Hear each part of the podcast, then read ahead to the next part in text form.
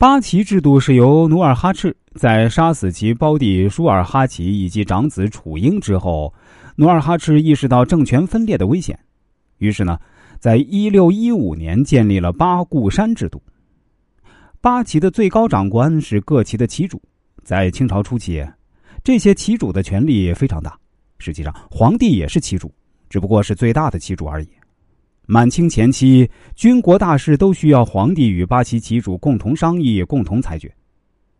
雍正王朝中的八旗旗主分别是这样的：上三旗，也就是正黄旗、镶黄旗、正白旗。由于这三旗呢是由皇帝直接控制，所以没有旗主。那下五旗即使还有旗主，名义上此时也是不能管事儿了，只是挂名而已。电视剧里的八旗旗主威逼雍正恢复八王议政的一幕啊，不会在现实出现。到乾隆时呢，也都只有各旗的都统，连旗主都没了。我们来说一下啊，这正红旗是由李烈亲王代善一系世管，雍正年间因为康修亲王崇安和第七代康简亲王。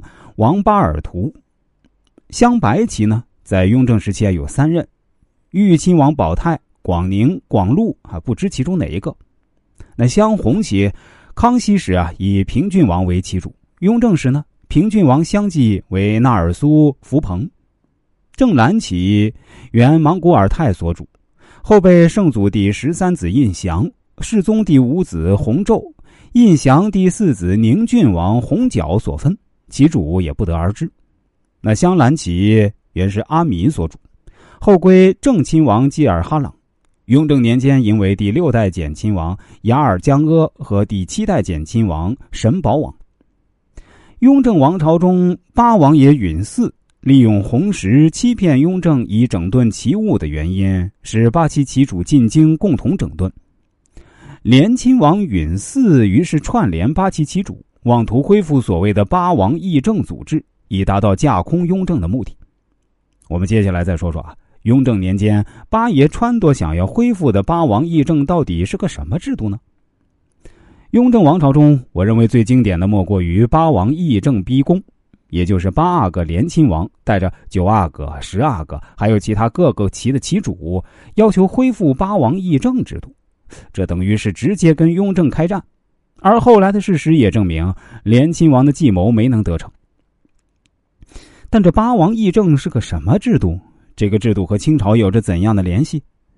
在雍正王朝中呢？雍正被逼宫之时，没人站出来帮他说话，只有张廷玉站出来，并把八王议政的来历说了一遍。根据张廷玉所讲啊，八王议政是努尔哈赤时期才有的，是为了适应后金发展所设立的特殊制度。我们都知道，这努尔哈赤是满清的开创者。他先是统一了女真各个部落，建立了后金政权，从而才得以取代了明朝。